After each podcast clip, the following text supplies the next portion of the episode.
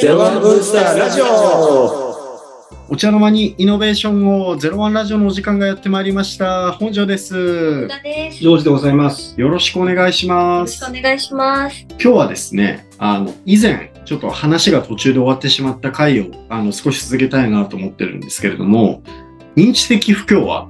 ジョージさん、言葉これで合ってますか？はい。ちょっとこれについて掘り下げていきたいと思いますが、岡田さん、この言葉の意味、パッとなんかイメージつきます？え、認知的不協和とは？うーん。イエス。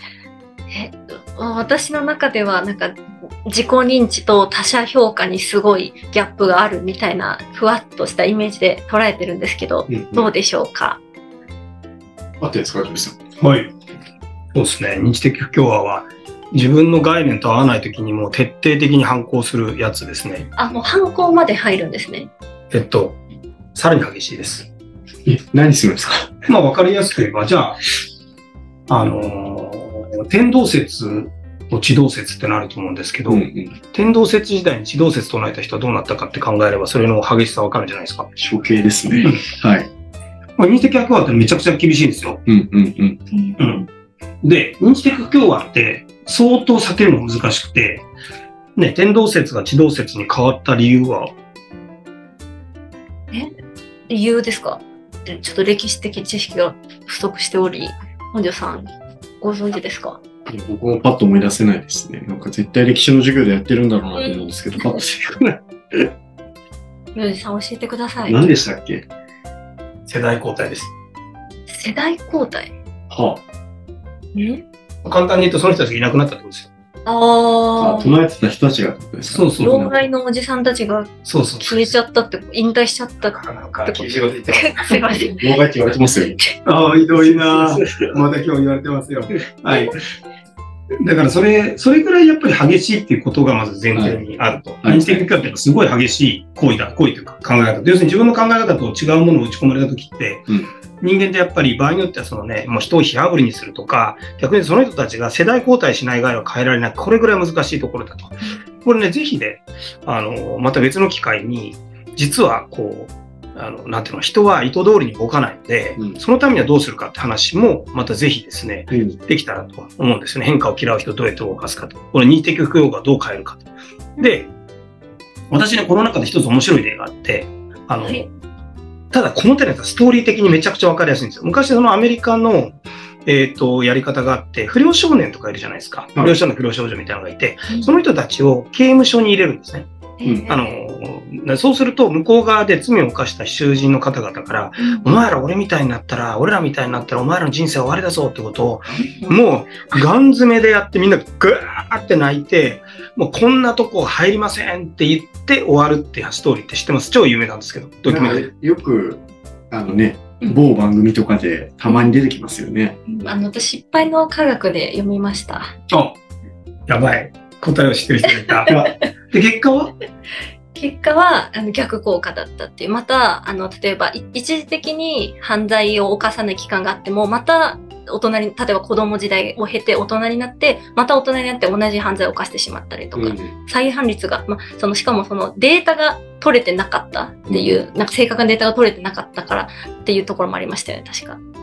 そうですね。この手の認知、まあ、まさにあの、はい実際には再犯するやったり、簡単に言うと、世の中っていうのは複雑すぎちゃって、うんそこでちょっとショックを与えたからって、必ずしもあの犯罪を犯さないってことにつながらなかったと。問題はこの時の親の反応ですよね。うんもうみんなそのテレビを見て、やっぱりそうだ、わかりやすいじゃないですか。うんもうやって反省して、やっぱり人間は変わったと。で、これ実は面白い本があって少し話がすごいずれちゃうんですけど、人間は反省させてはいけないっていう話もあるんですよ、実は。ええそれは何故ですか？あのーこれ犯罪心理学やってる人の本があって、はい犯罪させるとより、あのーなんていうのかな、犯罪者になるからやめろと。反省させると？反省させちゃダメっていう。なるほど。反省させると犯罪者になりますって本があって、これも、えっ、と、ぜひ、えっ、と、もし興味あったら、あの、読んでいただければと思うんですけどすごい興も、味あります。なんか、まあ、ロジックってあるようでないと思うんですけど、それって簡単に言うとどうしてなんですか？簡単に言うと、えっ、と、その人たちは、まあ、一つは学習しちゃうってことですね。反省文書いてうわーってやれば別に許してくれるっていうことなで反省しちゃうってことと、反省するも何も認知が歪んでるので、あの、これを悪いと思ってないケースがあるわけですよ。うんだから僕らってなんか悪いことしたら悪いみたいな、物盗んだらそれは悪いと思うけど、思ってないケースがあるとですね。うんそういう人に対して、なんか反省しろって言っても、まあ、反省なんかしないと。うんで、そうすると実はその人の、実はその家庭環境とかにまで持ってっちゃうんですよ。で、そこに対して深掘りしないで、お前これをやったことは何だ？さっきの話と一緒ですよ。うんその、刑務所に入れて、怖い思いをさせても何も変わらないとね。なぜなら環境、別のところに要因があるんで、こういうの認知的不協和の、まあ認知的不協和とこれちょっと違いますけど、まあこういうようなすごい面白い本もあって、なので、あの我々っていうのはすごくしシングルに物事を考えるわけですね。リニアに反省した、これできっとやらないと。もちろんそれもあると思うんですよ。世の中にはあると思うんですけど、現実の中はそんなに甘くないということで、この認知的不協和っていうのは、実は事業創造上はめちゃくちゃ問題になりますね。うん問題になるんですね。あもう認知的不協和とどれだけうまく付き合えるかっていうのが、あのーこの事業創造上はめちゃくちゃ重要ですね。かその問題っていうのは、例えば先ほどのその犯罪の話とかだったら、結構もう再犯をしちゃってるから、もうだいぶ問題としては大きいじゃないですか。事業創造だと、人が死ぬとかまではないと思うんですけど、どどういう問題なんですか？でもかなり問題が大きいってことですよね。わかりやすく言えば、コーチャビリティが低いとか、うんそのことを受け入れられない。なんでさっき言った認知不協和っていうのはもうめちゃくちゃな反抗を自分の心の中に呼び起こすわけですよね。ましてやその企業なんかだと、もうあの、なんていうのかな、傷ついた羊みたいになってるわけですよ。子猫みたいになってる状態だと、もう傷に塩をぐりぐり塗るような認知的不評価に合うわけですね。誰だって耐えられないですよね。うんそうすると、ましてやこれ研究開発系でよくあるんですけど、やっぱ自分が子供のように研究してきたと、この研究に意味がないと言われるわけですね。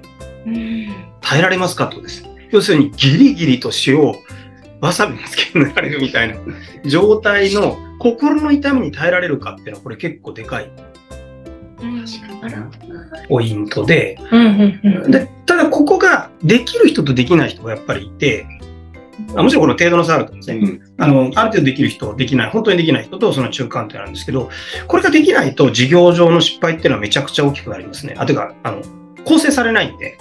要するに同じ現象を見ても、ある人間はそこから学ぶけど、その人は一切学ばないので、うんまあ簡単に言うと学ばないってことはうまく事業を変換できない。つまりピボットできないってことは、事業の成功確率もカクンと落ちると。うん確かにそうなるともう一生思い描いてたこう成功の未来にはたどり着けないからかなりしかもそれ根深いのでしかも取り除き方も難しくないですか？ものすごい、例えばやり方はアンラーニングプロセスみたいなやり方があって、うん一回有頂天にさせて、全然違うっていう現実を見せて、アンラーニングさせるみたいなやり方は結構ありますね。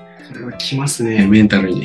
あこれあとね、これハーバードとかがやってるやり方で、はい。例えばね、実際東北行ったようなやり方で、あの、こんなやり方をしたんですね。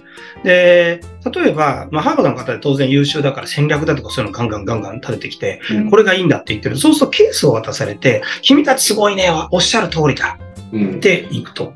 うんで、一方で、まあ、東北に限らず、あの、そういうところに行かせて何が起きるかっていうと、あの、いや、ビジネス的にはこれ売った方がいいじゃん。え、違うんですと。ここに何かをしたいとか、要はその、全然関係ない人情だとか情だとか、うんそういうもので物事が決まってきちゃうんで、うんそのみたいなロジック通りに全く動かないんですよ。うんうんでそうするとその現場を見せることによって、あるいは実際にあるケースっていうのを渡されて、完璧な戦略を立てて先生にすげえって言われて、その後後日談でケース B を渡される。全く同じことが書いてあるんです、戦略通り。だけど、全然ボロボロにいったケースうんが渡されて、あなたたちのやってること間違ってるんですけど。っていう感じで、ショック療法するっていうのが結構やるやり方ですね。うんまあなんか、誰かにこうせいって言われるよりは、自分が体験した方がスッと入るっていうところですか？自分でそれを認知するっていう意思を持たない限りは多分難しい。うん。ちなみに人間は意思では動いてないので、いや、意思で動いてない。意思で動いてない。経験で動くんですか？いや我々は基本的にほとんど自動運転してると思います。あ、もう。だって、僕手を挙げるときに、今手を挙げてますよね。はい。間違いなく左手を、あの、ここからここまでで上げようっていう信号を出してないですよね。うんうんってことは全部無意識なんですよ、これ。ということは認知的不協和も無意識のものすごい強い、なるほど。うんうんそこにつながるんだす。ごい、無意識側にも完全に頭にプログラミングされちゃってるわけです、その回路が。はいはいで、そこに対して横からズバーッと切ってこられるんで、もうめちゃくちゃな反抗を及ぼし、ただそこができると、本来は事業創造っていうのは失敗しないはずですよね。うん。でも、ほとんどの人が潰れるってことは、認知的不協和がどれだけ大きいんだってことですね。なんか逆に言うと、本当に事業に成功したいのか、自分を守りたいのかっていう結構瀬戸際が攻められる。これ結構大きいなと思いましたね。その通りでございます。ありがとうございます。では、あの、そんなこんなんで時間やってきてしまったので、一旦今日ここまでとしたいと思います。ありがとうございました。ありがとうございました。あ